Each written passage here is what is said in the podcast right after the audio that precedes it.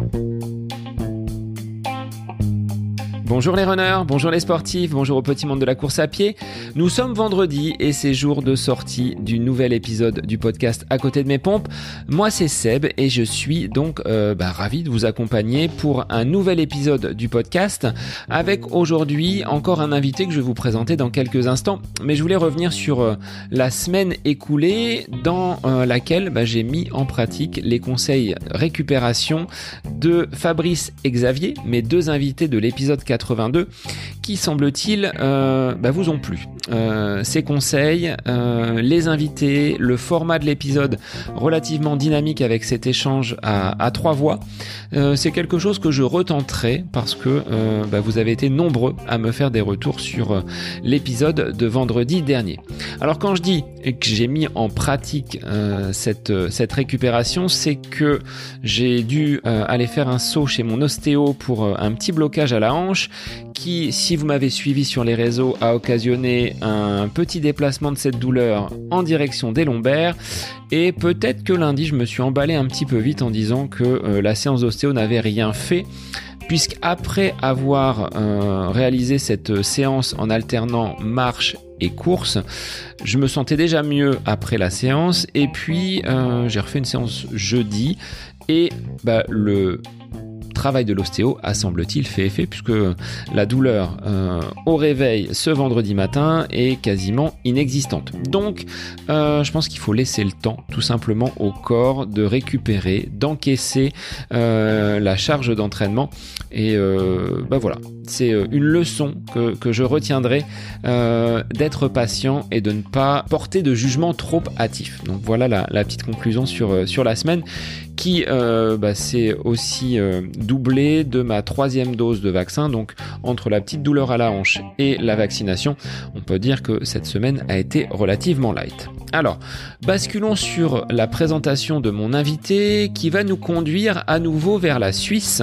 puisque j'ai eu l'immense plaisir de recevoir Grégory Chanet, qui est un autre podcasteur qui, euh, depuis de nombreuses années, dispose du blog nakan.ch sur lequel il teste de nombreux objets connectés avec, comme il est suisse, bien évidemment des montres, mais euh, on va voir que euh, ce cliché est un petit peu réducteur et que Greg a bien d'autres euh, facettes. Il est triathlète, il réalise donc des Ironman et à travers cet épisode, bah, il va nous présenter justement sa philosophie de l'entraînement, la façon dont il voit les choses et puis bah, nous ferons un petit focus sur ce point commun que nous avons puisqu'il est lui aussi donc podcaster. Son podcast de Nakan, il le co-anime avec Hermano, que je salue également. Donc bah, moi je vais vous laisser en compagnie de cet épisode donc au pays des Helvètes avec Grégory Chanet, expert en objets connectés, mais avant tout passionné de sport d'endurance. Belle écoute à vous Bonsoir Greg, merci d'être l'invité du podcast aujourd'hui. Alors tu es à l'heure, mais ça c'est peut-être euh, le fait d'être euh, de nationalité suisse qui veut ça. Un grand merci d'avoir accepté l'invitation. On va parler donc euh, déjà de ton parcours, comment tu es amené à parcourir donc les, les, différentes compétitions en triathlon. Et puis un autre aspect, c'est que bah, tu es un blogueur et aussi podcasteur lié donc à, au matériel, à l'environnement technologique autour des sports d'endurance. Ça, c'est ton, c'est ton domaine. Exact. Bah écoute, merci Sébastien de m'inviter dans ton podcast. C'est vraiment un plaisir d'être avec toi euh, euh, sur cet épisode. Euh, tu disais effectivement ponctualité suisse, ça fait très très cliché tout ça. Hein. voilà. on rajoute encore un peu de montre, un peu de chocolat, un tout petit peu de fromage, et puis je crois que on a vraiment fait le tour des, des, bons clichés, mais effectivement, bah voilà, on a on a un certain état d'esprit de, de, notre côté de, la frontière où on aime bien être à l'heure, et effectivement, c'est quelque chose à laquelle je suis assez sensible malgré tout. Euh, même si mon emploi du temps, bah, tu as dit, je fais beaucoup de choses et parfois c'est compliqué de tout mettre dans la journée, mais effectivement, je fais un point d'honneur à arriver à l'heure au, au, rendez-vous. Alors, bah, je vais te laisser te présenter, donc de façon euh, euh, à la fois état civil et puis on verra après ton, ton cursus sportif. Les gens peut-être connaissent ta voix puisque tu es une voix du, podcast Nakan. Maintenant, bah, je vais te laisser, voilà, nous décliner un petit peu tes, activités professionnelles avant de basculer sur le côté sportif. Exact. Bah écoute, euh, je m'appelle euh, Grégory Chanet, j'ai 37 ans, les années passent, et puis j'ai commencé un petit peu tout en même temps, hein, je dirais, le, triathlon, en même temps que j'ai commencé à, bloguer sur le triathlon, euh, sur un, un, site qui, euh, qui cherchait encore un petit peu euh, sa ligne éditoriale et puis, et puis son sens à ce moment-là. j'ai toujours été passionné de technologie. Peut-être que c'est lié à ma profession qui a toujours été drivée par des, des, études en informatique et puis ensuite pas mal de, jobs très techniques dans le développement, dans l'administration de systèmes, dans la mise à disposition de certaines entreprises d'équipements et de solutions de, sécurité euh, pour leur réseau. Et, puis tout ça, bah voilà, ça m'amène à, me poser des questions fondamentalement techniques et technologiques. Et donc quand j'ai commencé le sport et que j'ai récupéré ma première euh, montre qui enregistrait plein de données et qui me donnait plein de chiffres, bah, j'étais dans mon élément. Et euh, bah, j'ai trouvé intéressant de disséquer un petit peu ça et de le partager aussi sur mon sur mon site, sur mon blog à l'époque. Et puis bah, je me suis rendu compte que c'est des articles qui suscitaient beaucoup plus d'intérêt que les autres. Euh, ces, tests euh, approfondis de matériel et c'est un, segment qui euh, existait pas vraiment euh, dans le monde francophone. On trouvait quelques sites anglophones qui commençaient à s'intéresser à, à, ce type de thématique et puis à ce type d'analyse, mais dans le monde francophone, il y avait pour ainsi dire rien. Et quand moi je cherchais des informations, bah, c'était forcément du monde anglophone. J'ai dit bon, aller concurrencer des blogueurs qui sont de, langue euh, maternelle anglaise, euh, ça va être très compliqué. Mais par contre, pourquoi pas lancer un truc euh, sur le marché francophone qui qui bah, qui existait tout simplement pas. je me suis lancé là-dessus et ça fait bientôt 11-12 ans. Je pense que que mon blog qui existait depuis bien avant, hein, je racontais plein de bêtises sur Internet déjà bien avant, mais j'ai vraiment commencé à trouver une ligne éditoriale qui correspondait vraiment à ce que je faisais dans le sport. C'est vraiment devenu la technologie dans le sport et dans le triathlon particulier. Parce que bah voilà dernier aspect c'est que je suis un triathlète depuis maintenant euh, 12 ans. Donc j'ai goûté à toutes les distances. euh, j'ai commencé euh, sur des distances courses, euh, courtes et humbles, et puis petit à petit, bah, je suis arrivé à des distances de plus en plus longues pour être aujourd'hui bah, un, triathlète accompli, je dirais, et puis bah, je suis assez fier de mon parcours. J'ai réalisé euh, quatre distances euh, Ironman. J'ai euh, réalisé une multitude de distances demi Ironman, half ou 73. et puis, et puis, je compte même plus les petits triathlons locaux auxquels j'ai pris le départ. Voilà, c'est une activité dans laquelle je m'épanouis toujours beaucoup et sur laquelle je reste concentré, même si j'essaie de découvrir un petit peu d'autres disciplines, comme le, trail, comme certaines autres disciplines dans le cyclisme, le VTT et d'autres choses. J'ai goûté un peu à tout. En fait, on, se rendra assez compte euh, au fur et à mesure de cet épisode que moi j'aime essayer des trucs, tester des nouveautés, me lancer des nouveaux défis. Des fois ça marche, des fois ça marche pas, mais voilà, c'est découvrir de nouvelles choses qui m'intéressent euh, dans la vie. Et avant le, triathlon, est-ce que tu étais déjà euh, baigné dans le, dans le monde sportif ou c'était une, révélation? Comment tu as découvert ce, sport et qu'est-ce que tu faisais auparavant? Euh, alors auparavant, je faisais pas grand-chose. Euh, j'ai euh, écrit un article il y, a, il y, a, bien des années maintenant qui expliquait comment je, me, je suis arrivé au triathlon et euh, son titre en fait euh, révèle assez bien euh, ce qui s'est passé pendant une période assez courte en fait entre le moment où je faisais rien et le moment où j'ai commencé à découvrir le triathlon et à, à vouloir viser l'Ironman. Le titre de l'article c'était de mon canapé à l'Ironman et en fait voilà c'est comme ça que ça s'est passé, c'est-à-dire que j'étais pas sportif du tout, je fumais un paquet de cigarettes par jour à peu près. Et, euh, et puis, bah, voilà, les, hasards de la vie font que tout d'un coup, bah, au fond du, garage de mon grand-père, il y avait un vieux vélo de, route. Et puis j'ai regardé ce truc-là en disant tiens, j'ai vu ça à la télé une fois, les mecs ils montaient des, cols dans la montagne avec ce truc-là. J'ai envie d'aller faire 200 mètres devant juste pour voir la sensation. Et euh, bah, bien sûr, j'avais déjà roulé sur un vélo, mais jamais un, un vélo de course avec des, petits boyaux, tu vois, des, machins euh, super étroits. Et le feeling que j'ai eu sur ce vélo était incroyable. Et je me suis dit mais en fait, c'est génial. Et donc, euh, rapidement, bah, je me suis acheté un vélo de route. Alors, euh, pas un, truc euh, super haut de gamme, mais voilà, un, un, vélo de route d'entrée de gamme sur lequel j'ai commencé à faire des sorties de 5, 10, 15 kilomètres, tout en continuant à fumer régulièrement.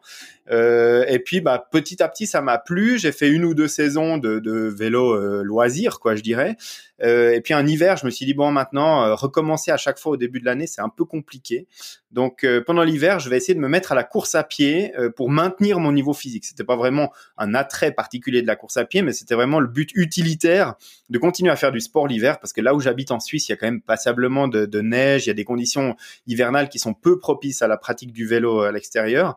Donc voilà, je me suis mis à courir. J'avais pas un grand plaisir à courir, surtout que je crachais vite mes poumons parce que bah voilà, j'étais pas sportif pour un sou encore à cette époque-là. Mais ça m'a permis de recommencer une saison de cyclisme derrière euh, dans de bonnes conditions, de meilleures conditions que les années précédentes. Et puis bah je me suis dit bah pour pas euh, mourir de nouveau l'hiver prochain, je vais continuer à courir pendant l'été. Donc je, je faisais de la course à pied, du vélo un peu toute l'année. Et puis un jour, complètement par hasard, donc j'étais en ville à, Lausanne et euh, il y, avait euh, en bas de la ville une manifestation. C'était compliqué de circuler. J'arrive derrière des barrières et je vois des types tout mouillés qui sont en train d'aller à fond sur des vélos. Je me dis mais qu'est-ce qui est en train de se passer? Et euh, en, arrivant plus au centre de la manifestation, bah, j'ai découvert ce qu'était le triathlon. Et à partir de ce moment-là, j'ai dit bah écoute, moi, je fais déjà de la course à pied, je fais déjà du vélo. Deux tiers du chemin est déjà fait. Euh, je vais m'inscrire à un de ces trucs juste pour voir, juste pour essayer, parce que je suis curieux, j'ai envie d'essayer ça. Et euh, je me suis inscrit euh, l'été même à, l'édition de l'année d'après. Et puis, bah, je me suis dit, bon, au mois de mai l'année prochaine, je vais à la piscine. Je savais nager la brasse. J'avais une fois fait un mouvement de crawl ici ou là ça, ça doit pas être très sorcier. Je suis allé à la piscine, euh, j'ai vite déchanté. Je me suis rendu compte que la natation c'était un sport très exigeant, surtout quand on n'en a pas fait euh, quand on était jeune. Il m'a fallu plusieurs mois pour arriver à, intégrer le fait que j'allais nager 500 mètres pour mon premier mini-tri. J'ai relevé le défi. Je suis arrivé au, triathlon de Lausanne euh, une année après avoir vu ces gens tout mouillés derrière ma, barrière au bord de la route. J'ai nagé 500 mètres, j'ai fait mes 20 km de vélo, j'ai fait euh, mes 5 km de course à pied. J'étais, j'étais le plus heureux de la terre en me disant ça y est, j'ai relevé le défi, j'ai fait ce truc-là, c'était dingue. Et puis en rentrant à la maison, j'ai regardé mon temps, j'ai regardé un petit peu les, temps des autres. Je, commençais un petit peu à comparer les parcours et tout. Et tout à coup, bah, au détour d'un lien sur Internet, je suis tombé sur un truc qui s'appelle l'Ironman. Et je me suis dit, non, en fait, euh, en fait, je suis pas très accompli là en tant que triathlète. Il y a, bien plus euh, challenging à faire euh, sur ce, sport-là. Euh, ce jour-là, je me suis mis en tête un jour de finir un Ironman. C'était en 2009 et puis bah, j'ai fait mon premier Ironman euh, à Lanzarote aux Canaries en 2012. Donc euh, voilà, trois ans, trois ans pendant lesquels j'ai appris les triathlons sur différentes distances. J'ai appris à, à, mieux nager, à mieux rouler, à mieux courir. J'ai évidemment arrêté de fumer. J'ai couru mon premier marathon et je suis arrivé bah, en 2012. Euh, au bout d'un défi euh, incroyable dont je suis toujours extrêmement fier, c'est d'avoir bouclé bah, cet Ironman à Lanzarote. Donc progressivité quand même. Tu es pas euh, quelqu'un qui va être tout feu tout flamme à vouloir relever absolument un défi euh, dans les six prochains mois. Tu t'es laissé trois ans. C'était le temps nécessaire pour euh, cet apprentissage peut-être de la natation et puis monter petit à petit en, en distance parce qu'on passe pas d'un mini tri comme tu l'as dit tout à l'heure à, un Ironman. Ouais, exact. Moi, moi, je suis assez un adepte de la philosophie qui dit on peut avoir des rêves, mais pour euh, transformer un rêve en objectif, il faut euh, avoir un, un, cheminement, un projet, euh, et puis des, des, milestones, donc des, des, objectifs réalistes qui vont se mettre sur le chemin pour arriver à l'objectif ultime. Euh, si à ce moment-là, je m'étais dit bon bah maintenant j'ai fini mon mini tri, l'année prochaine je m'inscris à un Ironman, probablement que j'aurais énormément souffert, j'aurais eu énormément de difficultés, je serais peut-être pas allé au bout. Et pour moi, c'est pas comme ça que j'envisage mes, mes challenges. Euh, je, vraiment, je jalonne les choses euh, de manière à ce que ce soit réaliste, que ce soit pragmatique et puis euh, que je me donne une chance d'y arriver. Donc effectivement, bah, le cheminement pour moi, pour arriver au bout d'un Ironman, il consistait à faire des triathlons de plus en plus longs. Et en 2011, j'ai fait un demi-Ironman en Suisse, à, à Rapperswil. Entre-temps, j'ai couru un semi-marathon, puis un marathon. Et puis je suis arrivé sur l'Ironman en ayant euh, la certitude que j'avais déjà couru la distance euh, en course à pied. J'avais évidemment déjà fait une distance similaire sur le, sur le vélo. Euh, j'avais fait des entraînements de natation aussi euh, plus longs. J'avais déjà fait la moitié de la distance sur un triathlon et donc j'arrivais avec euh, avec la certitude de pouvoir le faire. Ça allait être dur, mais j'étais entraîné pour et j'avais euh, fait le cheminement qui m'amènerait sur la ligne d'arrivée.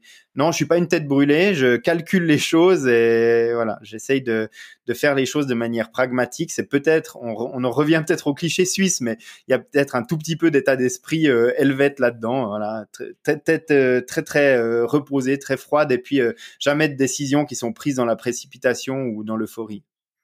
Et depuis tes, débuts dans la pratique du triathlon, est-ce que tu as tout fait tout seul ou est-ce que tu t'es euh, entouré bah, de, d'entraîneurs, de, de, préparateurs pour euh, te conduire jusqu'à cet objectif? Et aujourd'hui, quelle est ta, ta façon de fonctionner? Est-ce que tu es seul en club ou, ou accompagné? Alors très rapidement, je me suis rendu compte que seul, ça avait ses limites et que seul, euh, on pouvait rencontrer des problèmes de motivation, on pouvait rencontrer euh, des problèmes de, de technique, euh, on peut aussi demander conseils sur du matériel, sur de l'expérience, etc. Et que bah, le triathlon, c'est aussi un sport d'échange pour moi, c'est aussi un état d'esprit. et très rapidement, j'ai rejoint un club. C'était en fait au moment où j'ai fait mon demi Ironman en 2011. Et eh bien, j'ai rejoint un club de la région dans lequel je suis toujours. Alors, je vais pas forcément à toutes les séances d'entraînement, mais je suis quand même euh, relativement impliqué dans ce club-là. Et puis, euh, et puis j'échange toujours avec les, les, membres de ce club. Euh, il y a, comme dans n'importe quel club sportif, hein, des anciens qui restent, il y a des nouveaux qui arrivent. On donne des conseils à, aux nouveaux qui en demandent. On partage ses expériences et puis on demande des conseils et de l'expérience à ceux qui en ont plus que nous. Et je trouve que cet échange-là, il est tout aussi intéressant que de s'entraîner ensemble, de se motiver et puis de, de progresser ensemble. Et puis bien sûr, moi j'ai suivi aussi mon chemin de mon côté. Euh, il y a des moments pour certains objectifs spécifiques, j'ai demandé l'aide de coach. Euh, bah, pour moi euh, personnel, en plus de l'infrastructure qui avait mise en place par le club, et, euh, et puis bah c'est aussi quelque chose qui m'a toujours intéressé, le coaching, la, la le, la physique de l'entraînement, euh, la nutrition, euh, voilà, toutes ces choses-là.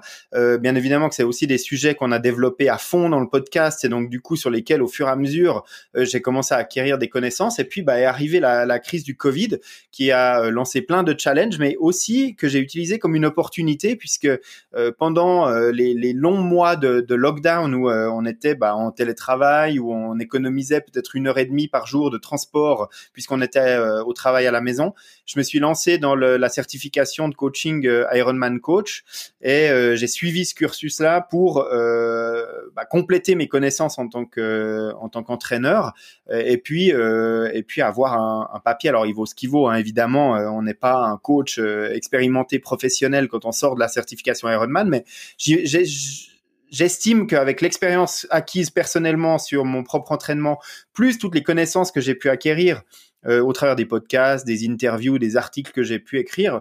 Je, je, pense que je suis pas forcément euh, un coach ultra néophyte. Maintenant, il me manque un petit peu de pratique, mais bah, j'essaye de, de, de, la pratiquer sur moi. Donc, ça fait deux ans maintenant que je fais mes propres plans d'entraînement. Euh, alors, compte tenu du contexte de la situation sanitaire des piscines fermées, euh, j'ai eu des petits soucis euh, physiques puisque je me suis euh, cassé un coude au début de l'année 2020. Enfin, il y a plein de trucs, mais j'estime que mon plan d'entraînement a plutôt bien marché sur mon dernier Ironman à Thun sur cette année 2021. J'étais, content du résultat, j'étais content de ce que j'ai accompli avec mon propre plan d'entraînement. Et donc, voilà, je, progresse à ce niveau-là et, l'année prochaine, un nouveau défi m'attend puisque mes premiers cobayes en tant qu'athlète que je vais coacher euh, au sein du club de triathlon et euh, même un peu plus, eh bien, vont expérimenter mes plans d'entraînement et mes conseils d'entraînement.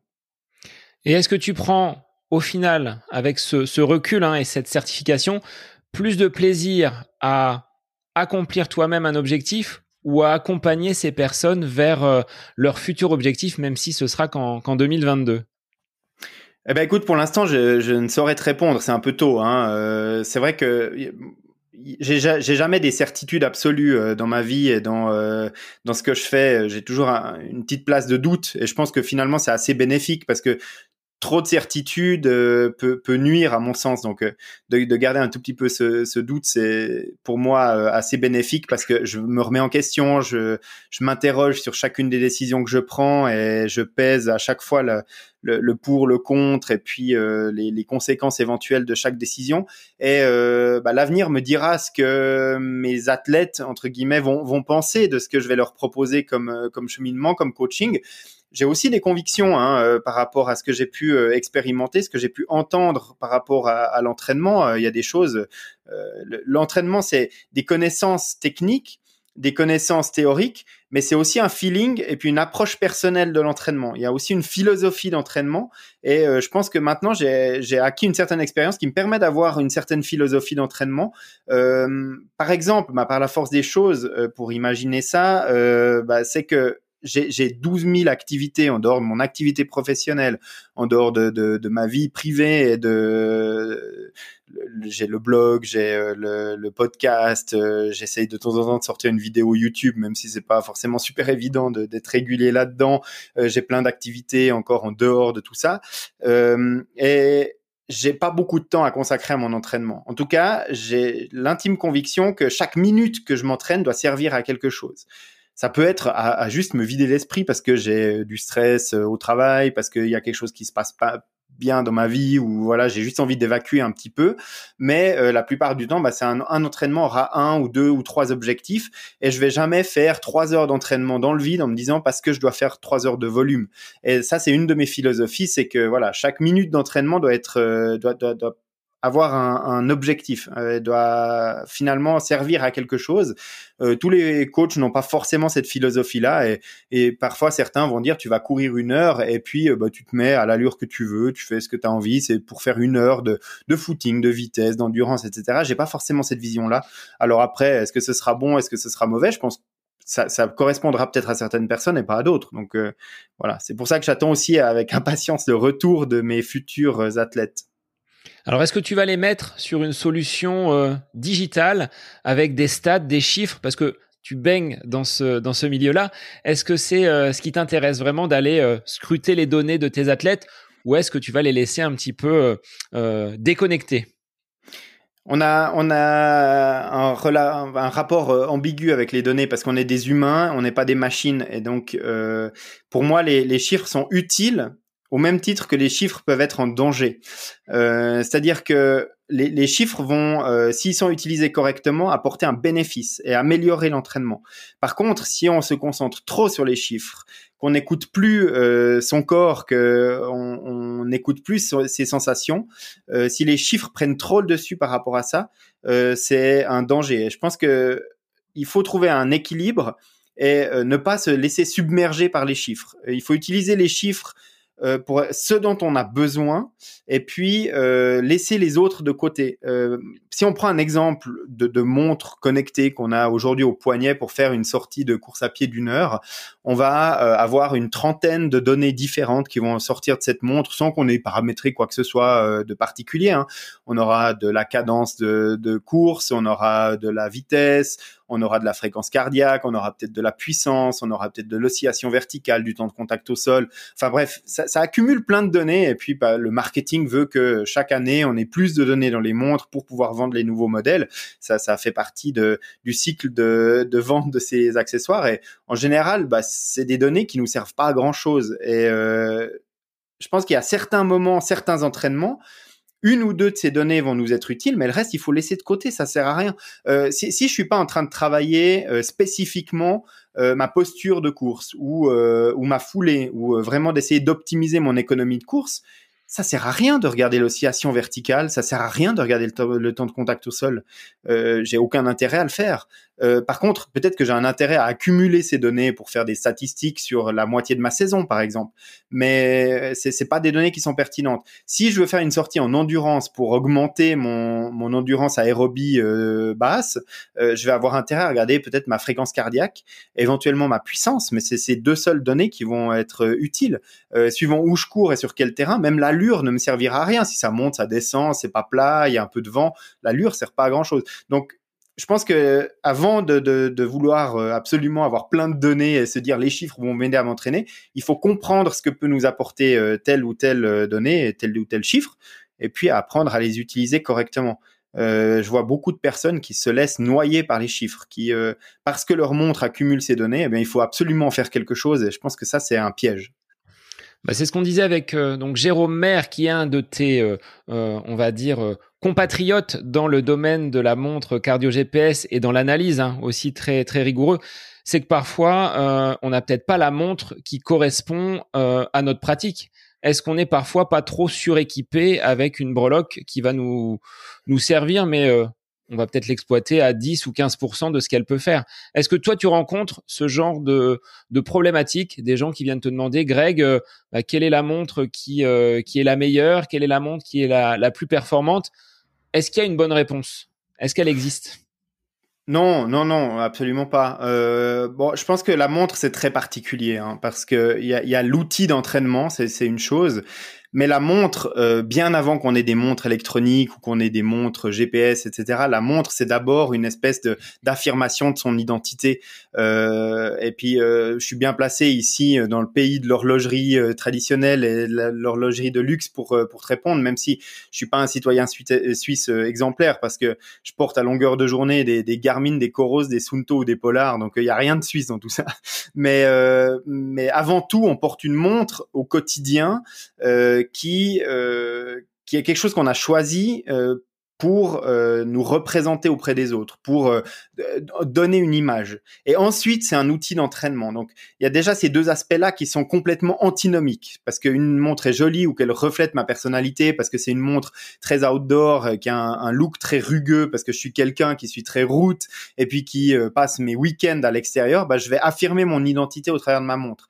Euh, je vais pas choisir le petit modèle avec juste une toute petite lunette si, si je veux montrer ça. Par contre, si je suis quelqu'un qui suis assez classe, qui euh, m'habille bien, qui prête une attention à mon apparence, je vais pas forcément mettre une montre très très bulky et très très voyante. Je vais peut-être mettre quelque chose de plus classe, de peut-être un tout petit peu plus petit, un peu plus fin, euh, et puis euh, ben voilà, parce que ça va être une partie de mon identité. Donc ça, c'est déjà une partie importante qu'on souvent on néglige, mais euh, que les gens dans leur subconscient euh, vont quand même, euh, voilà, prendre en considération, même s'ils en ont pas conscience, quand ils vont choisir leur montre. Ensuite, est-ce qu'on peut être suréquipé? Bah, Après, c'est une question de budget aussi. Hein je pense qu'on n'est jamais suréquipé, euh, ou alors on est tout le temps suréquipé. Moi, j'ai une voiture euh, qui me permet d'aller à 200 km heure euh, sur l'autoroute. Euh, bah, j'y vais jamais parce qu'on le fait pas et puis c'est tout elle me permet de le faire mais je le fais pas j'ai une montre qui me permet d'enregistrer plein de données que j'utiliserai probablement jamais dans mon entraînement mais c'est pas si différent que ça donc Suréquipé, non. Euh, je pense que ça peut arriver à des gens qui ont une montre parce qu'ils avaient un petit budget, parce qu'ils n'avaient pas envie d'investir beaucoup, parce qu'ils n'étaient pas sûrs de persévérer dans le sport, qui ont choisi un modèle d'entrée de gamme qui un jour se montre un peu limité par rapport à leur pratique qui augmente et leur exigence qui augmente. Dans ce sens-là, oui, on peut être sous-équipé. Suréquipé, je pense pas. Euh, voilà, peut-être qu'on sous-exploite sa montre par rapport à ses possibilités, mais là, il y a, y a aucun problème, aucun dommage. Y a pour moi, c'est c'est pas c'est pas un souci.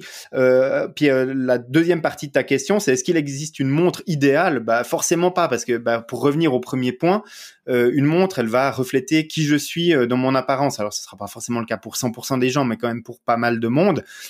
Si tu demandes à, à, une personne qui a un poignet assez fin, que ce soit quelqu'un qui, qui a bah voilà naturellement un poignet fin, en général c'est les femmes, mais pas seulement, tu vas pas leur donner un boîtier de, de, de 65 mm avec une montre énorme parce que bah ça va pas correspondre à leur à l'image qui qu'ils vont vouloir envoyer. Et puis aussi que ça va pas être confortable. Euh, et donc du coup, bah voilà, il y a aussi un choix qui va se faire en fonction de qui on est et comment on est, euh, qu'est-ce qu'on a envie comme montre? Et puis, euh, puis ça, ça va aussi jouer un rôle. Après, il y a aussi des, des choses idéologiques. Il y a des gens qui veulent une Polar ou une Sunto parce qu'ils veulent l'européen, pas de l'américain. Celui-là, c'est du chinois. L'application, elle va envoyer mes données en Chine, je la veux pas non plus. Enfin voilà, il y a plein d'autres considérations qui font qu'une montre, elle est, elle est absolument pas parfaite pour tout le monde. Et puis je pense que heureusement, parce que c'est pour ça qu'il y a de la diversité sur le marché, si on arrivait à, la montre unique sur le marché, euh, c'est comme si on arrivait au modèle unique de voiture ou, voilà, ça, pour moi, ça n'arrivera jamais et il en faut pour tous les goûts.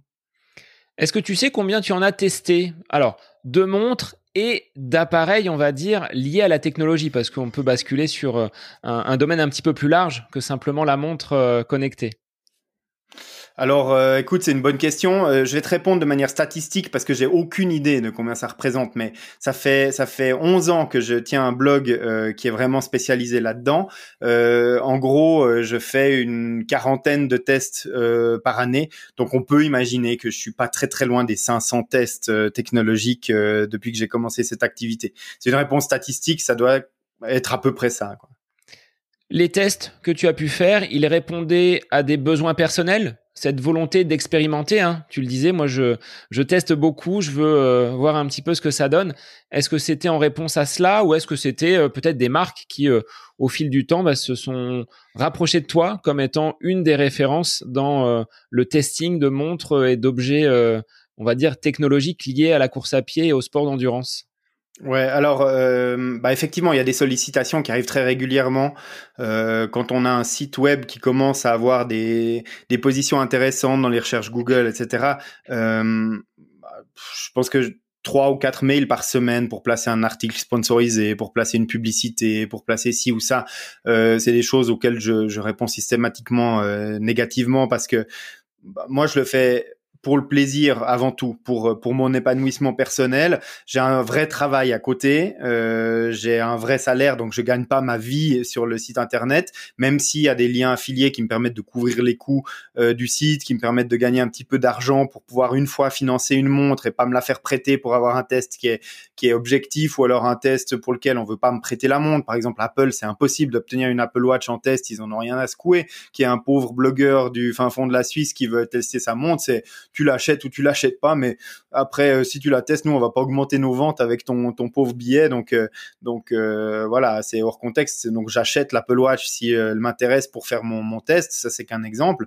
Donc, voilà. Mais je gagne pas ma vie sur site internet. Donc, ça reste une passion et la passion, ça veut dire qu'elle est vraiment pilotée par le fait que j'écris des choses qui m'intéressent et je creuse des sujets qui m'intéressent.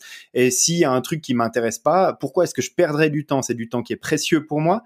C'est un truc que je fais par passion. J'ai aucun intérêt à faire un truc qui m'intéresse pas. Donc avant tout, c'est drivé par mon propre intérêt. Et puis, euh, bah, quand euh, j'ai pas le temps de tout faire, je demande l'avis de la communauté. Est-ce que vous préférez un test de X ou Y montre? Et puis, bah, je vois euh, là où j'ai le plus de réponses. Puis je consacre mon temps au test qui aura le plus d'intérêt de la communauté mais parce que les deux m'intéressent, puis j'ai pas le temps de les faire les deux. Alors le temps, euh, ça représente combien de temps ton entraînement par semaine? Parce que tu le dis, hein, avoir beaucoup euh, d'activités euh, professionnelles, associatives, extra-professionnelles et la vie privée. comment tu décomposes ton entraînement? Est-ce que tu axes peut-être bah, certaines périodes où il va y avoir plus de courses à pied, d'autres où il y aura plus de, de vélo? Ou est-ce qu'il y a vraiment un, cadre très, euh, enfin pas précis, mais qui va se, se dégager euh, tout au long de ton année euh, ma saison sportive, elle varie en fonction des objectifs que je me suis fixé, des courses auxquelles je suis inscrit. Euh, forcément, bah, plus on approche de la compétition, plus l'entraînement devient sérieux et cadré, etc. Euh, en général, pour un Ironman, c'est 24 semaines de préparation. Pour un demi-Ironman, c'est entre 16 et 20 semaines. Et puis tout au long de la saison, je m'entraîne. Après, j'essaie vraiment d'optimiser mon temps, comme je l'ai dit, au niveau de l'entraînement. Et puis aussi par rapport au test, c'est-à-dire que quand je fais un test d'une montre, eh bien, je vais utiliser mon propre entraînement pour euh, utiliser cette montre. Je vais pas aller faire une séance spécifique de course à pied pour tester la fonction de la montre. Je vais regarder dans mon planning d'entraînement quand est-ce que je fais une, un entraînement de course à pied qui pourrait euh, me servir à valider telle ou telle fonctionnalité. Et puis je vais faire d'une pierre deux coups. Euh, donc euh, voilà, quand je m'entraîne, je m'entraîne rarement avec une seule montre parce que ça me permet de faire un, comparatif, par exemple, de, de mesures GPS ou d'altimètre ou de capteur de fréquence cardiaque ou autre. Et donc du coup, bah, ce temps-là, si tu veux, je fais une heure de course à pied et je fais une heure de test. Donc en une heure, j'en ai fait deux. Et voilà, j'essaie d'optimiser les choses un petit peu comme ça. Et donc du coup, euh, je fais pas de séance spécifique où je sors juste pour tester la montre. J'utilise une séance euh, de mon propre entraînement.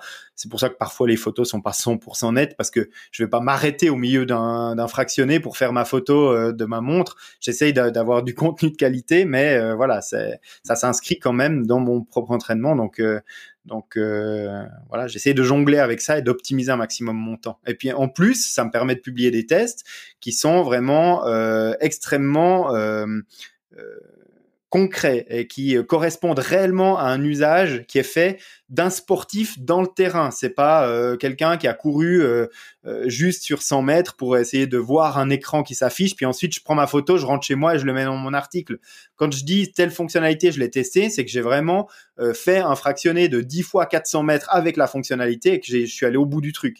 Donc euh, pour moi, ça c'est aussi une valeur que les lecteurs apprécient avec le temps, parce que bah, ils se rendent compte que quand je dis quelque chose par rapport à une fonctionnalité comme ça, c'est pas juste euh, parce que je l'ai lu dans le mode d'emploi, c'est parce que je l'ai testé. Et ça, ça déplaît un petit peu aussi hein, aux, marques, parce que bah, quand il y a un truc qui marche pas, je le dis. Et et ça, malheureusement, euh, sur le sur le grand Internet et en particulier l'Internet francophone, on se rend compte que les marques essayent de mettre leur main mise. On parle d'influenceurs. Euh, moi, je me considère pas comme un influenceur parce que je me laisse pas influencer. Et donc, du coup, euh, des fois, j'ai une relation ambiguë avec les marques. Il y, a, des fois, j'ai dit du mal d'une montre. La marque, pendant deux ans, m'a pas prêté de modèle euh, parce que, ouais, bon, euh, pourquoi on te prêterait si tu dis du mal? Je dis, mais écoutez, si la prochaine que vous me donnez, elle marche bien, je vais dire du bien. Mais, euh, mais je me laisse pas. Voilà, je suis libre de ce que j'écris dans mes articles. Parfois, ça plaît, parfois, ça déplaît. Parfois, ça me coûte cher parce que pendant deux ans, je dois acheter les montres que je veux tester au lieu de me les faire prêter.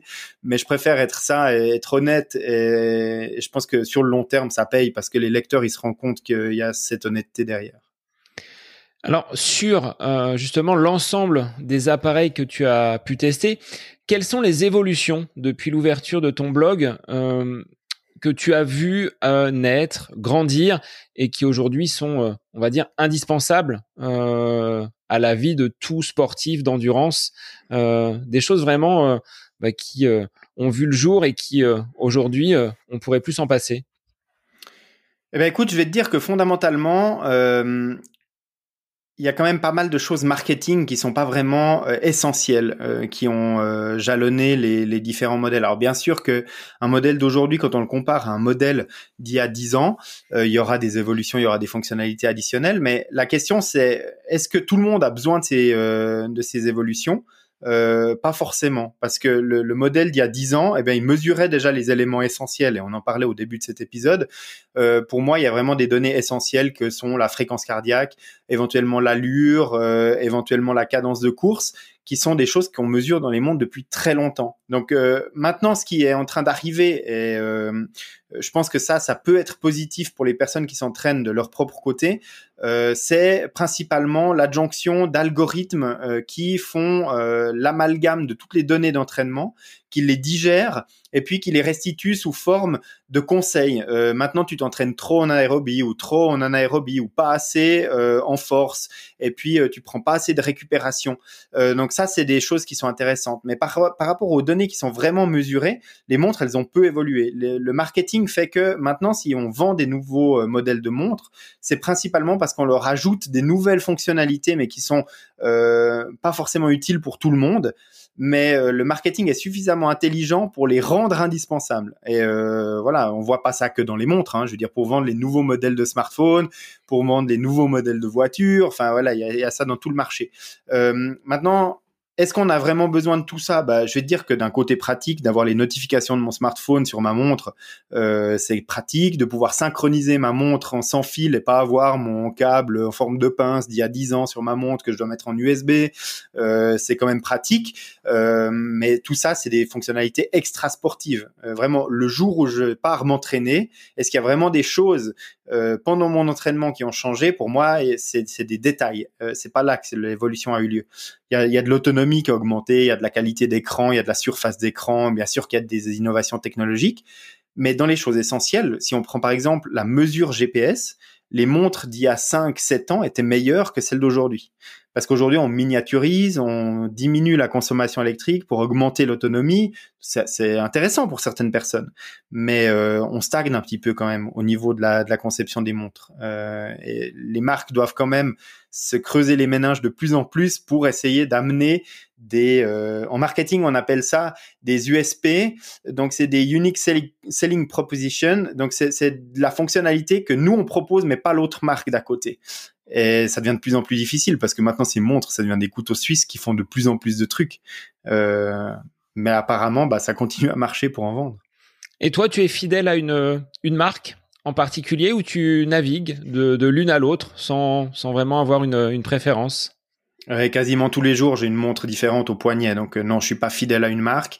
Euh, après, il y a, y a, certains modèles que je teste et que je conserve ensuite comme montre d'entraînement pendant des mois, c'est des montres qui me correspondent assez bien en termes de, de, fonctionnement. Ou alors pour un test plus complet je décide de vraiment personnaliser tous mes profils sportifs dans la montre parce que j'ai envie d'aller au bout des choses.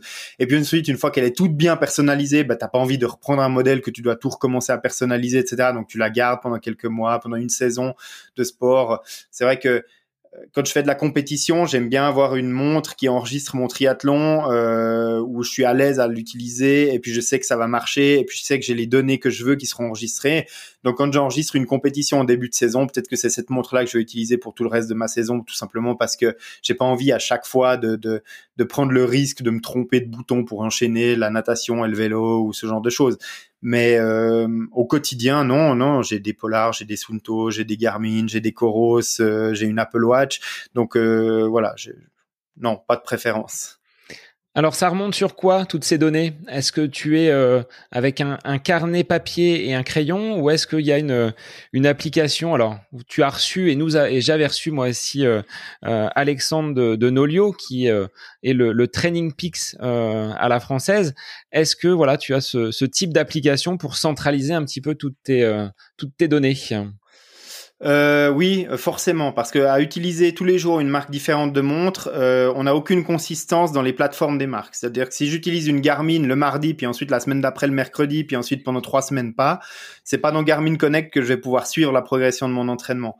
Donc euh, effectivement, bah, j'ai euh, très longtemps été un utilisateur assidu de Training Peaks qui consolidait toutes mes données de toutes les marques euh, que j'allais euh, utiliser et puis dans lequel je gardais un, des, données d'entraînement qui étaient propres, donc dédupliquées, où j'avais toutes mes séances d'entraînement et où je faisais mon suivi euh, là-dedans. Ça me permettait de m'affranchir complètement des plateformes des marques, de pouvoir utiliser euh, toutes les montres que je voulais tester euh, sans avoir d'impact sur mon suivi.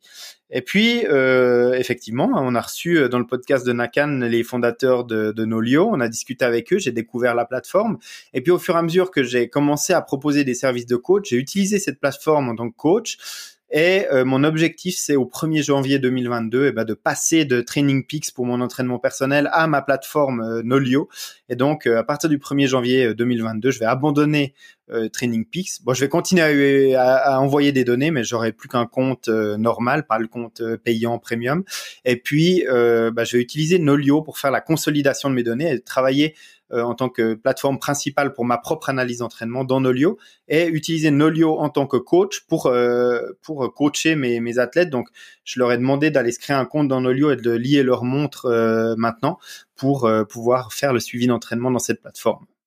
Quels sont les avantages d'une plateforme comme Nolio, de ton regard donc de, de triathlète, mais également de, de coach? Qu'est-ce que tu y trouves? Qu'est-ce que tu n'avait peut-être pas euh, il y a euh, 5-10 ans sur euh, euh, cet outil Training Peaks bah écoute, il y a des trucs très très simples mais extrêmement pratiques. Alors dans, dans Training Peaks, j'ai quand même trouvé à peu près tout ce que je cherchais. Donc je ne sais pas si Nolio va va apporter des, des nouveautés euh, probablement que je vais les découvrir, mais pour l'instant, moi, je vais l'utiliser de la même manière que j'utilise Training Peaks. Mais ces plateformes, que ce soit Training Peaks, que ce soit Nolio, euh, permettent euh, des, des, trucs très pratiques. On planifie son entraînement là-dedans, et puis maintenant, on a une synchronisation automatique de ces séances sur sa montre. C'est-à-dire que je me prévois un, un fractionné de, de deux fois, dix fois 300 euh, mètres sur piste, et puis euh, je le planifie dans ma plateforme, et le jour en question, elle est synchronisée sur ma montre, j'arrive sur la piste, je fais démarrer, il me dit, voulez-vous suivre votre entraînement du jour? Oui, et j'ai mes intervalles qui me suivent sur la piste, qui me disent, voilà, récupération, 300 mètres à bloc, telle zone, etc.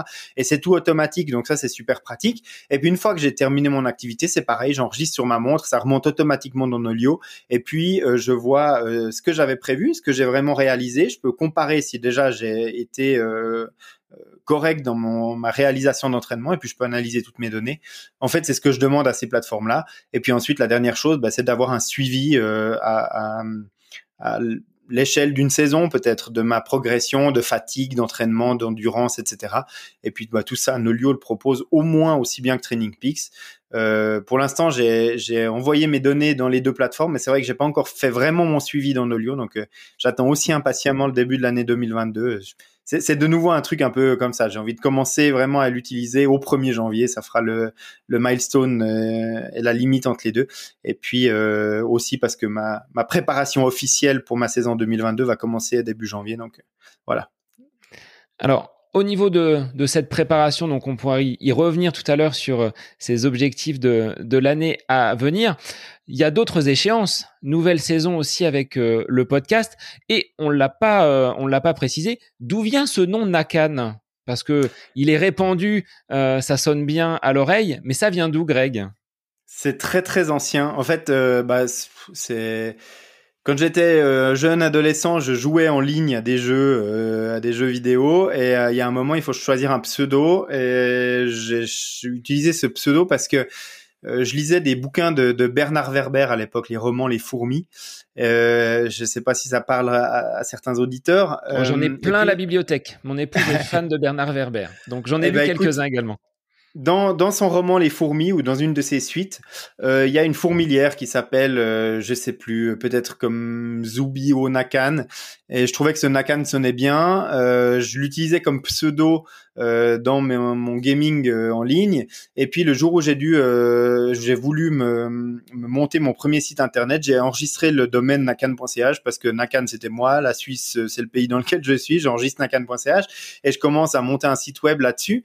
Et puis je commence à publier des billets de blog, des news, des trucs informatiques, des trucs sportifs, des trucs qui ont rien à voir avec tout ça. Et puis bah comme je te le disais, hein, jusqu'en 2009 j'écris un peu de tout, de rien. Il y a personne qui vient voir mon site de toute façon. Et quand en 2009, je décide de vraiment bloguer sur le sport et la technologie, j'ai pas à chercher plus loin, j'ai repris nakan.ch, donc du coup, euh, euh, j'ai repris ce domaine, j'ai refait le site, je l'ai remis à zéro, j'ai republié des articles de sport là-dessus, j'ai trouvé une ligne éditoriale, mais le nom est resté. Donc euh, voilà, c'est c'est un, un, vieux reliquat de jeunesse, mais bon, je trouve toujours que ça sonne bien, et puis j'aime toujours ce nom, donc je le garde. Et le podcast, alors il n'est pas venu tout de suite, c'est beaucoup plus récent. Euh, est-ce que tu peux expliquer aux auditeurs euh, quelle a été euh, bah, sa genèse et comment il s'est développé en parallèle ou en complément peut-être du blog? Mhm. Euh, le podcast, c'est une longue, longue histoire, euh, surtout des démarches qui ont été longues. Et le projet de podcast, il est né bien, bien avant la sortie du premier épisode avec Hermano. Euh, parce que au, fil du temps de, de Nakan.ch a grandi euh, et puis euh, bah il est arrivé des moments où euh, j'étais invité à des événements par des marques pour des présentations de nouveaux modèles de montres et, et tu rencontres d'autres personnes qui font d'autres sites internet et qui disent on pourrait trouver une collaboration entre nos sites web. Et puis en général quand ils te disent ça c'est simplement qu'ils veulent faire un échange d'articles pourraient faire un échange de liens pour augmenter les positions dans Google. Et ça ça m'intéresse pas forcément mais par contre certaines personnes me disaient mais il faut qu'on trouve parce qu'on est complémentaires. Tu parles de montres je parle de chaussures euh, tu parles de techniques d'entraînement, je parle de nutrition. Et euh, là, j'ai commencé à mûrir en fait le fait que euh, pour moi, mon site, c'était toujours mon site et j'avais pas envie que quelqu'un vienne mettre du contenu à lui dans mon site. Enfin, voilà, c'est un petit peu le côté égoïste du truc, mais ça a toujours été mon petit truc à en fait. Exact. Et, euh, et ça, je le, bah, je le revendique toujours. et euh, par contre, j'étais pas fermé à cette idée de collaboration et ça m'a toujours intéressé de collaborer avec d'autres personnes qui avaient d'autres points de vue et qui avaient d'autres domaines de compétences. Mais pour moi, ça se faisait pas par le site. Et j'ai longtemps cherché un autre média. J'ai proposé de faire des vidéos, mais quand tu veux faire des vidéos ensemble puis que tu es à distance, c'est compliqué. C'était souvent des blogueurs ou des, euh, journalistes français ou belges. Et donc, euh, voilà, la distance fait que. Et après, j'ai commencé à réfléchir à, aux médias. Puis à ce moment-là, il y a eu l'émergence vraiment du podcast, en tout cas dans le monde francophone, qui arrivait. Et je me suis dit, mais en fait, c'est un média qui est génial parce que si tu veux développer un sujet à fond dans un article, euh, ça te prend environ trois semaines à écrire ton article, à mettre du contenu hyper précis, etc. Alors que en, en 40 minutes de podcast, tu arrives à faire passer un message qui est au moins aussi complet que ton article que tu vas mettre trois semaines à écrire. Et je trouve ce média absolument génial. Et en plus, j'écoutais des podcasts pendant que je courais, pendant que je faisais mes trajets en bagnole.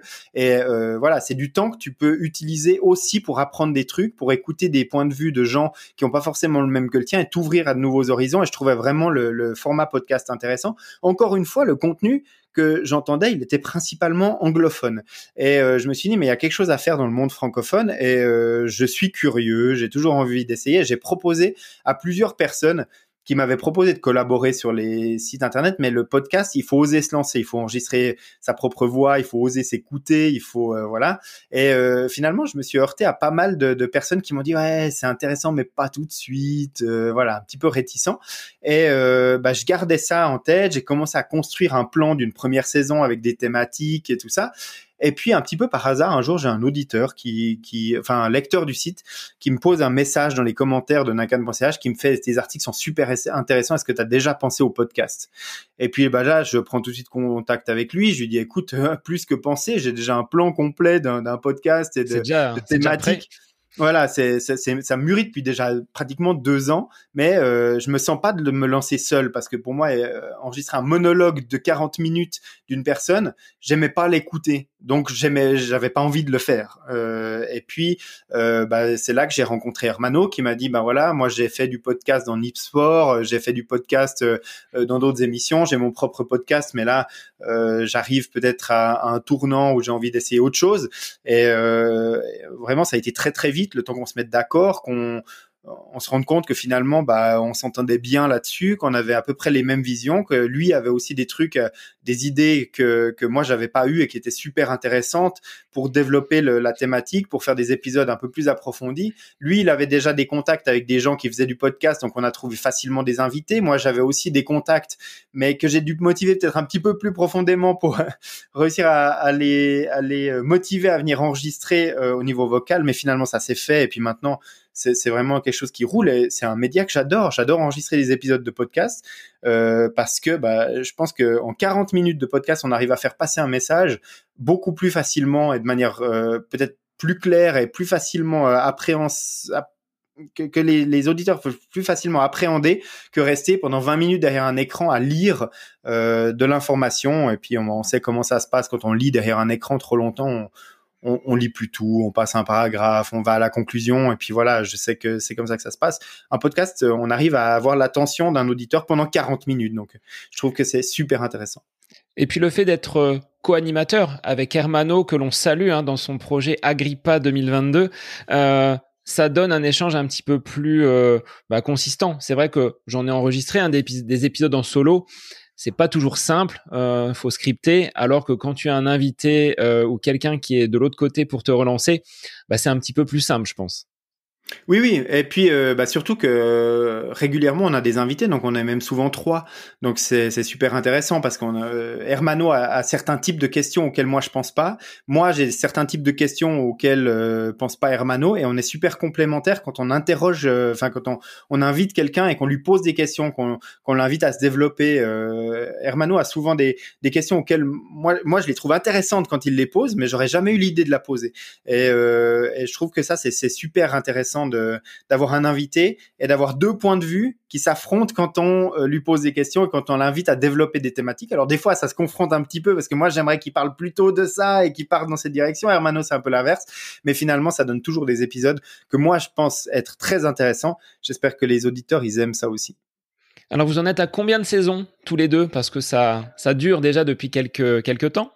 Bah écoute, là, euh, en décembre 2021, euh, on vient de clore notre troisième saison et on est en pleine planification. Euh, on enregistre les tout premiers épisodes de notre saison 4 qui va démarrer en 2022.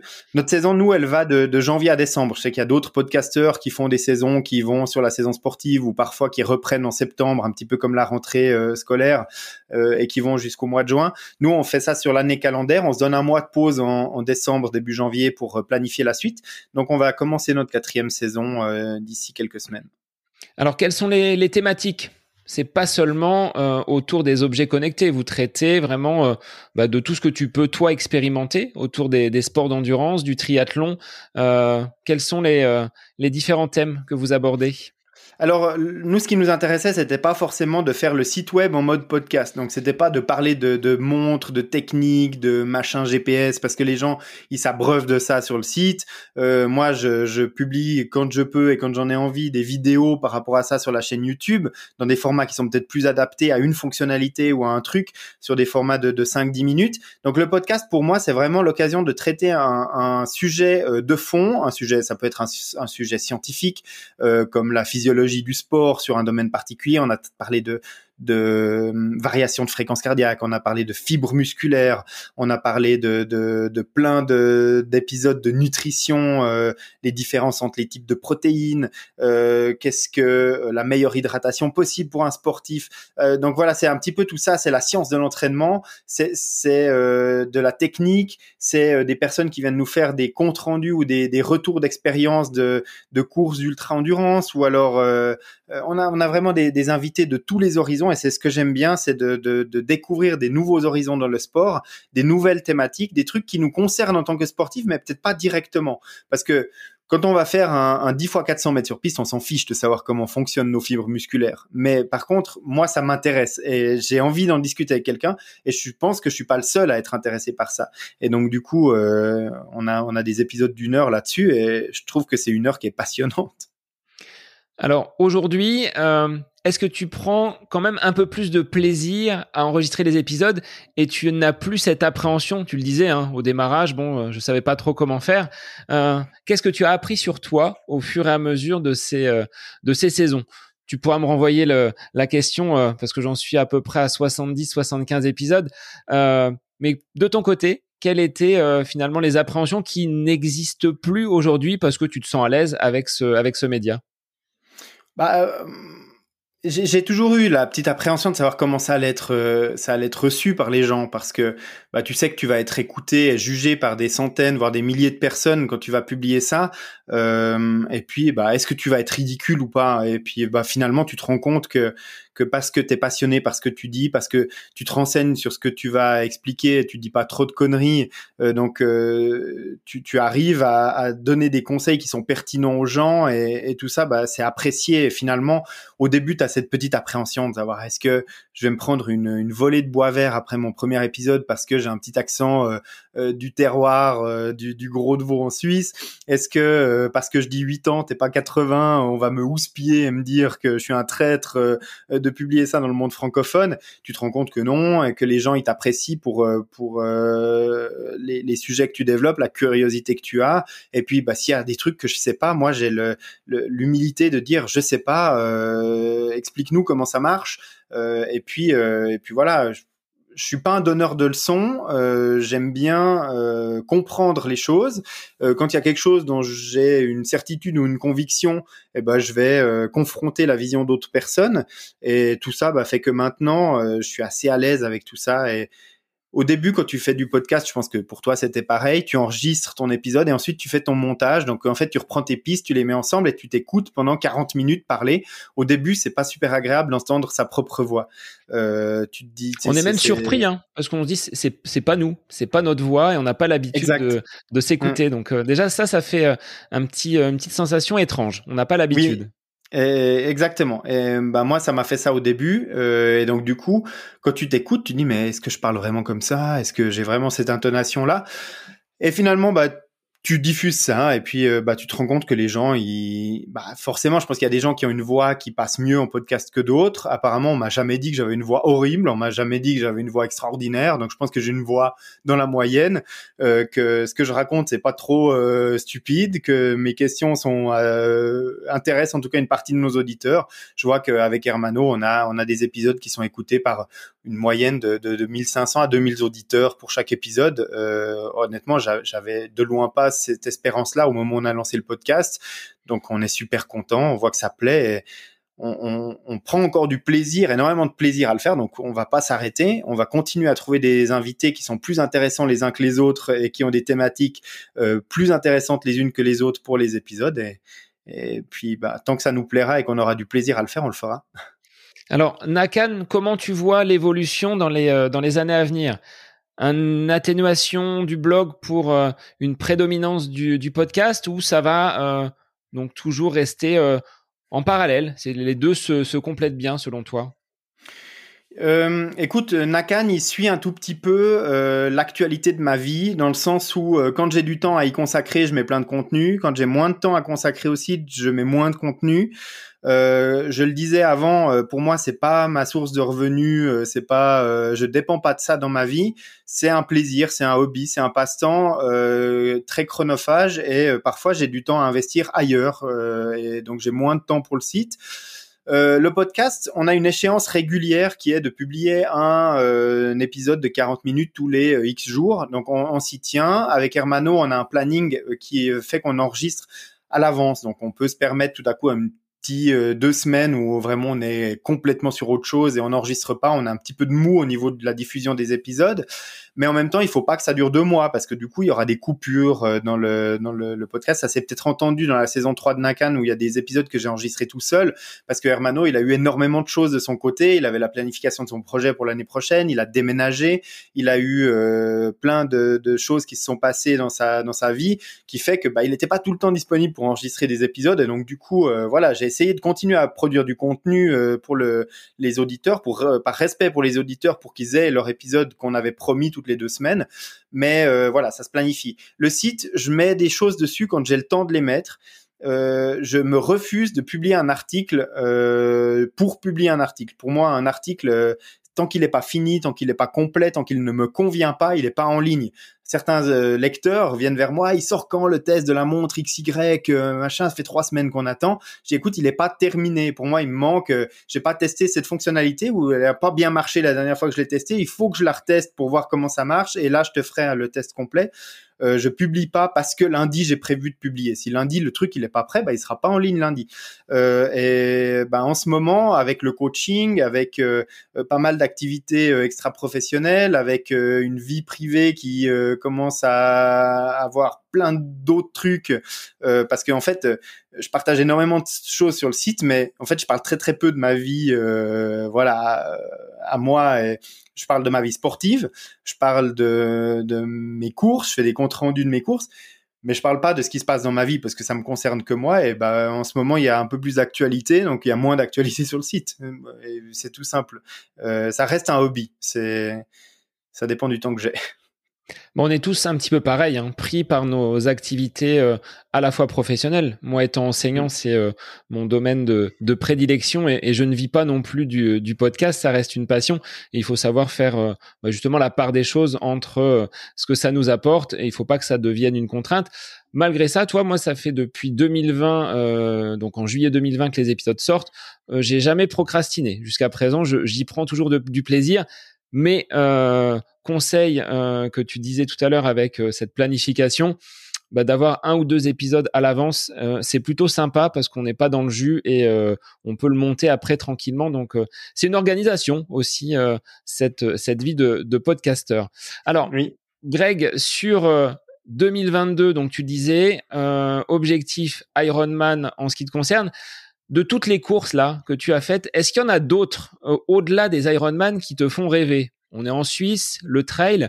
Est-ce qu'il y a des choses qui euh, peut-être euh, t'attirent? Toi qui le disais en début d'épisode, cette nouveauté, euh, la recherche de nouveaux défis, ça te, ça te tente? Alors, de quoi sera fait ton, ton année 2022 en dehors de cette prépa Ironman Écoute, 2022, il y aura pas de grosses nouveautés. J'ai effectivement des trucs qui sont dans ma tête que j'ai envie de faire euh, pas forcément des trucs sportifs d'endurance. Euh, il y, a, plein d'autres projets. Euh, au niveau du sport d'endurance ou du, du, sport en général, j'ai goûté à pas mal de trucs que je voulais euh, tester. Bien évidemment que si je pouvais faire plus de trail, avoir plus de temps pour le trail, je le ferais. C'est pas forcément le truc dans lequel j'ai forcément envie de, de, de, sacrifier entre guillemets des saisons complètes pour aller faire une saison de trail. Et euh, bah, si tu veux performer en trail, il n'y a pas de miracle, il faut y aller à fond. donc oui, des petites courses de trail ici et là, il y a, forcément des trucs qui font rêver en trail. Hein. Euh, euh, ne serait-ce que chez nous, on a le Swiss Peaks euh, qui est une course extraordinaire. on a des, terrains de jeu infinis pour le pour le trail. Il y a plein d'autres disciplines. J'ai goûté un petit peu au cyclocross. c'est un truc qui me plaît énormément, mais encore une fois, bah, il faut sortir le vélo de cyclocross, s'entraîner des heures et des heures. Et pendant que tu t'entraînes pour du cyclocross, tu t'entraînes pas sur route pour du triathlon. donc il faut faire des choix. j'ai plein d'autres objectifs, mais complètement à côté, j'ai envie une fois de, de, faire mon brevet de parapentiste parce que euh, voilà, c'est un truc que, que j'ai au fond du au fond de la tête depuis longtemps, c'est c'est voir la, la, terre depuis les airs euh, tout en ayant quand même une espèce de considération psychologique enfin écologique parce que bon évidemment c'est pas 100% euh, neutre parce qu'on va aller avec un transport au décollage, ensuite on va se faire récupérer par une voiture après avoir atterri, mais voilà, c'est pendant que tu es en l'air, tu es euh, en mode euh, neutre CO2. Enfin, peut-être que c'est pour me donner bonne conscience, mais en tout cas, ce sera peut-être mieux quand même que de faire un brevet de pilote. Euh, et puis voilà, ça m'attire parce que j'ai des images de personnes qui font ça, qui voilà, qui me font rêver. Euh, c'est pas forcément de l'ultra trail, c'est pas forcément ultra physique, mais voilà, c'est des choses qui m'intéressent. Et puis, bah, moi, j'aime j'aime découvrir les choses. Le trail, pour moi, c'est aussi une activité un petit peu de que, que, je pratique en outdoor pour découvrir des nouvelles régions. Pendant le lockdown, on pouvait pas trop voyager, donc j'ai profité de visiter mon propre pays, la Suisse, et euh, j'ai fait du trail dans les montagnes, en Appenzell, dans des, des régions de Suisse que je connaissais peu, et j'ai trouvé absolument magnifique, et ça m'a donné envie de continuer à aller euh, faire des, des, des week-ends prolongés ou des choses euh, dans mon propre pays pour découvrir des nouveaux coins. Euh, Peut-être aussi de, du côté français, il y a des, il y a des côtés magnifiques qui sont pas très très loin de là où j'habite, la, la, région d'Annecy que je connais peu. Il y a, il y a des possibilités immenses d'aller faire des, des trails, des randos, etc. Et du parapente. Et, et, du, parapente. parapente. Au col de la Forclaz, c'est mythique. Bon, moi, moi, je le ferai pas. Mon épouse a testé. Euh, je suis assez terrien, donc euh, de m'envoler avec une voile. Euh, apparemment, ça ne fait pas peur hein, de ce qu'elle m'a dit. Donc, euh, elle a pas eu le vertige. Moi, je suis plutôt un, un, quelqu'un de, de, terrestre. Mais oui, oui, effectivement, il y a de, il y a de quoi venir. Nous sommes prêts à t'accueillir dans notre pays qui est la France. Bah écoute, c'est un pays que je connais déjà plus ou moins bien parce qu'on est quand même très voisins et je suis quand même assez régulièrement en France. Mais, mais euh, oui, autant en Suisse qu'en France, il y a des coins magnifiques et que j'ai envie de découvrir un peu plus. Je me suis rendu compte, euh, prise de conscience hein, pendant cette période-là, qu'il n'y avait pas besoin d'aller dans les parcs nationaux américains ou euh, d'aller au fin fond de l'Asie pour voir des endroits magnifiques. Et donc euh, voilà, peut-être passer un petit peu plus de week-end à faire du trail, de la rando, euh, pas forcément en compétition, mais d'aller euh, d'aller me, remplir les yeux et le cœur de, de, paysages magnifiques juste autour de chez moi. Donc des événements off sans avoir un dossard officiel, ça c'est des choses qui qui te tentent courir pour moi, courir, prendre du temps pour moi, et puis euh, avec les personnes que que j'apprécie euh, ici, euh, aller faire un petit week-end rando, camping, ouais, c'est aussi le, le, genre de truc qui qui me plaît bien et que je vais essayer de mettre plus souvent à l'agenda en 2022. Alors, Greg, on arrive à la fin de, de l'épisode. Globalement, sur quel réseau on peut te retrouver, te contacter en dehors du podcast hein, avec cette nouvelle saison qui qui va pas tarder à sortir? Quels sont les, réseaux sur lesquels on peut te toucher? Bah écoute, euh, j'essaye d'être présent sur tous les réseaux. C'est encore difficile de trouver du temps pour être présent sur tous les réseaux. J'essaye d'alimenter, en tout cas, le compte Instagram avec une image par jour. Euh, donc, euh, n'hésitez pas à venir euh, suivre le, le, compte Instagram euh, @trinacan. Et puis, euh, sinon, bah, vous retrouvez tous les autres réseaux sociaux sur lesquels je suis actif sur le, le, la plateforme qui est le QG, c'est nacan.ch, sur lequel vous trouvez les liens vers le podcast, vers les, les, autres réseaux sociaux, vers la chaîne YouTube puis toutes les autres activités que, que je peux essayer de mener tant bien que mal euh, sur les internets. Et, euh, voilà. Bah, en tout cas, je te remercie euh, d'avoir posé la question et, je me réjouis de, de m'écouter dans le dans, dans ton podcast pour pour une, une intervention pour une fois qui est pas dans, dans mon propre podcast. C'était très agréable en tout cas d'être d'être guidé par tes questions et et de pas avoir le lead sur un épisode. Eh bien oui, c'est un peu le l'épisode inversé où tu es où tu es l'invité. Donc un grand merci bah, d'avoir déjà accepté euh, l'invitation. Je fais un petit coucou à ma communauté suisse d'auditeurs, euh, Stéphane, Nadia et Laure, hein, qui avait été une de mes de mes invités, euh, donc qui vit également donc euh, en Suisse. Et puis bah, un petit clin d'œil à Armano, hein, ton ton compère sur euh, sur le podcast. Mais bah, je te souhaite une, une belle saison 2022, Greg, avec bah, cet objectif de, de l'Ironman. Il sera à quel endroit? Alors pour l'instant, il est planifié, ce sera l'Ironman de Finlande euh, parce que bah, j'avais essayé, j'avais envie d'essayer une fois un Ironman qui correspond un tout petit peu plus à mes qualités de rouleur et, pas forcément de grimpeur et donc d'avoir un, un, parcours qui est peut-être un tout petit peu plus taillé pour euh, pour mon euh, physique euh, qui est pas forcément idéal pour la montagne. Et euh, voilà essayer un tout petit peu les pays nordiques que j'adore aussi hein. on parlait de paysages les pays nordiques c'est des, pays que j'affectionne. Donc voilà la Finlande pour deux semaines de vacances et, et un jour de compétition Ironman où je vais essayer de, de donner le meilleur de moi-même. Bon eh bien écoute bonne saison à toi Greg Bah écoute, merci beaucoup. Encore une fois, c'était vraiment un plaisir d'être d'être l'invité de ton podcast. Euh, c'était vraiment euh, très très plaisant à enregistrer. donc, euh, je salue tous les auditeurs de, de ton podcast. Profitez de, de, Sébastien, il est formidable et restez lui fidèle.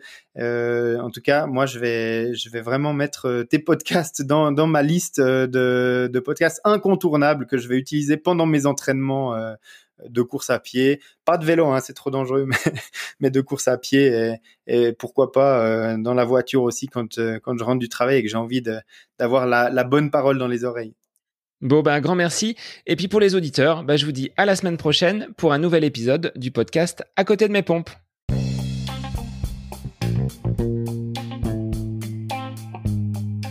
J'espère que cet épisode avec invité vous aura plu. Je vous remercie infiniment de votre écoute.